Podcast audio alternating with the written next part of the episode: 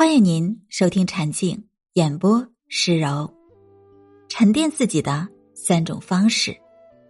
三毛在《空心人》里写道：“所有人起初都只是空心的，所谓自我，只是一个模糊的影子，全靠书籍、绘画、音乐、电影里他人的生命体验换出方向，并用自己的经历去冲天，渐渐。”成为实心人，从空心人成长为实心人，是一个沉淀的过程。沉淀自己最好的方式，是向内探求，在自己的闭环逻辑里，经年累月的积累。闭门，在独处中增值自己。曾有读者问作家连岳，长时间在家工作，心情低落时是如何排遣的？他的回答是：自己很忙。时间不够用，没空低落。在回复的同时，连月讲起了自己二十三岁时的经历。当时他还找不到自己的人生方向，生活和工作处于比较无聊的状态。直到有个周末，他从周六晚上睡下，起床时竟已是周日傍晚。这次的经历让他产生了深深的忧虑感。他开始明白，一个人没有规律。没有方向是很恐怖的事。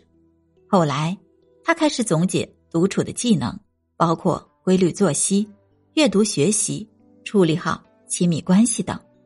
周国平曾说：“如果你有丰富的内心生活，你在独处时会感到充实，会觉得孤独是一种享受。其实，独处并不意味着自我封闭，而是一个人最好的增值期。”木心在年轻时，曾两次上山独处修炼。第一次是他十九岁时，那年冬天，他雇了个人，挑着两箱书，前往僻静的山上写作。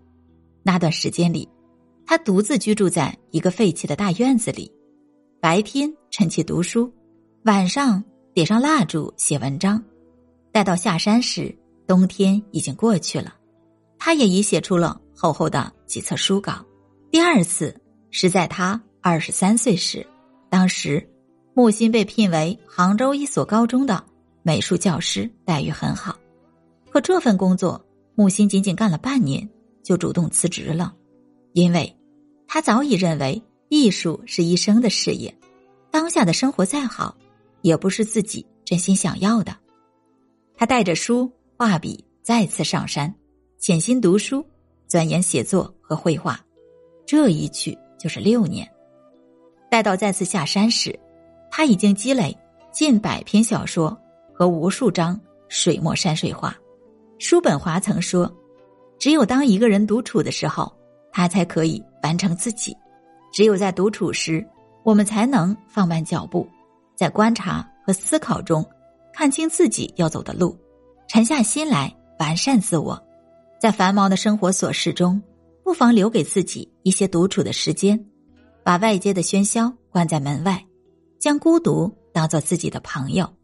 当我们在安静中精进学识，在闲暇时陶冶情操，在孤独中修身养性，定能收获成长。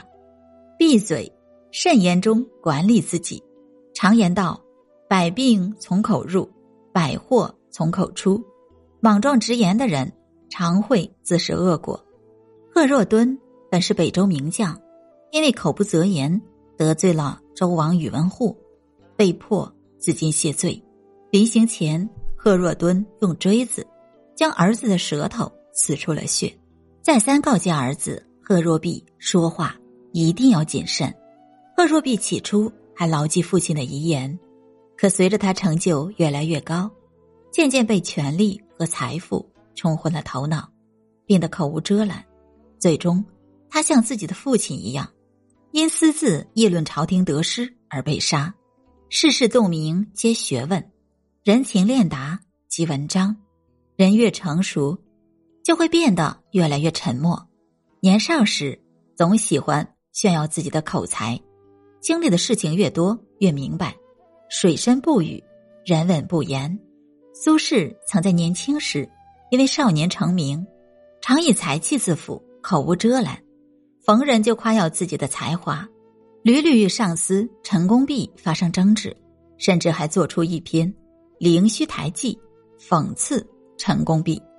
后来命运急转直下，屡屡被贬，苏轼才意识到自己的问题，开始反省自己，决定收敛锋芒，稳健做人。曾国藩早年做官时，也曾因为说话太直，失去了朋友，还得罪了皇帝。